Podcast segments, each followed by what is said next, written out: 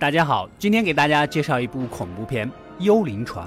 背景故事发生于一九六二年，一艘游轮上，客人们享受着露天派对，纵情享受人生。船长热情邀请了孤独坐在角落的小女孩跳舞。正当大家沉醉于此的时候，一只幕后黑手启动了机关，铁丝迅速地穿过了人群，现场的所有人都被削成了两半。而小女孩由于比较矮，没有死。时间回到现在，船老大有一个私人海上打捞团队，专门帮人拖拖船呀，打捞些沉船啊，糊口度日。正当几个人都在酒吧庆祝新。完成的工作，一个为气象局工作的飞行员鬼鬼祟祟的跑来，告诉大家他发现了一艘没有回应的孤船，如果他们能帮忙把船拖回来，大家一起分钱爽歪歪。虽然不清楚船上有没有值钱的东西，但是几个人还是一致同意去碰碰运气，说干就干，开着船就奔着那个方向去了。来到目的地，这艘船比大家想象中的要大得多。船老大看到大船的名字，吓了一跳，这艘船 就是四十年前失踪的游轮，几十年来一直都是众多船长搜寻的目标。船老大。带着几个得力助手上船查看，整个地方锈迹斑斑，显然多年都不曾有人来过。大家来到上层，长发哥一脚踩空掉了下去。女主在救他的时候，隐约中看到了一个穿白衣的小女孩在下面看着自己。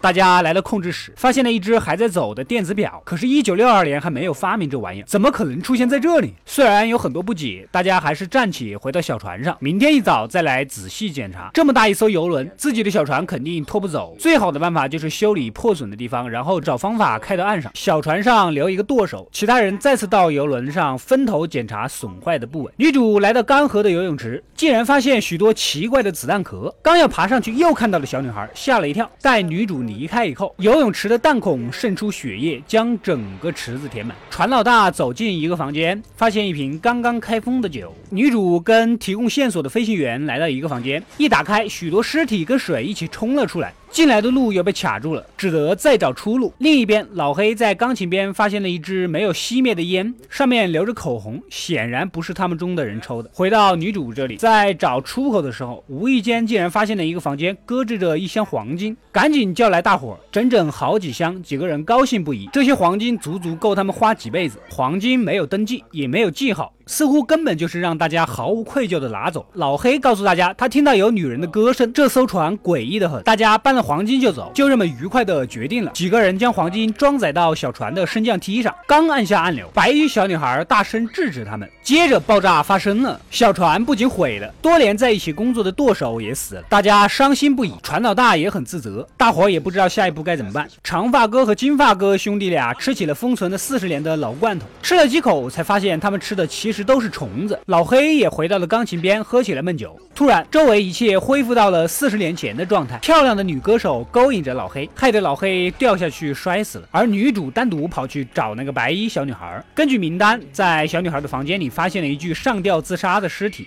这个时候，小女孩也出现了，告诉女主有人在收集灵魂。话还没说完，似乎受到某种警告，便消失了。船老大那边，他也借酒消愁起来。迷糊中，竟然遇到了这艘游轮的船长。船长告诉他，当年他也是救援了一艘失事的船只，并从上面搬走了那几箱黄金。当船长给他看那艘失事船上唯一幸存者的照片的时候，船老大吓出了一身冷汗。女主遇到了船老大，船老大产生幻觉，误以为要害她。关键时刻，飞行员赶到，打晕了船老大，并将他关进了一个暗房。目前看来，唯一能有活路的方法就是修好游轮。大家开始忙活起来。女主又见到了白衣小女孩，小女孩告诉她这艘船曾经发生的一切。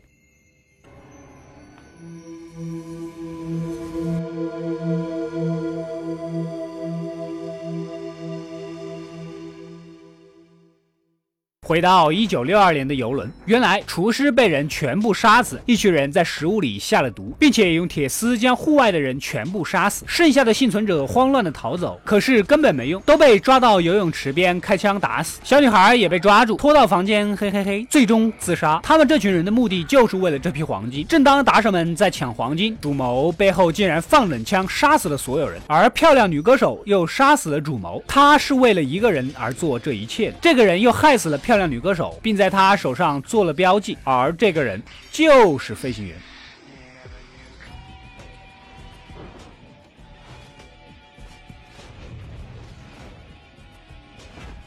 女主明白了一切，赶紧回去找船老大，发现船老大已经被害死了。女主想要告诉金发帅哥，还没说完，飞行员追了过来。飞行员趁女主不在，想挑拨金发哥和女主的关系，被金发哥一枪打死。但是他根本不是人，肯定没那么容易死。而女主发现长发哥已经死了，她准备炸掉这艘船。飞行员又出现了，告诉女主，他只是收集灵魂的船员，收集到一定数量就交货。犯过罪的人都会被标记，没有罪的人就没有办法禁锢他们的灵。灵魂，女主坚定的要将这艘友谊的小船炸沉。飞行员袭击了女主，黑暗中，女主摸出了一把鱼枪，将炸药的按钮触发，最终游轮爆炸了。随着船只的沉没，所有人的灵魂都得到了释放，女主也被一艘经过的船只救了上来。就在女主被送上救护车的时候，几个船员又将几箱黄金装上船。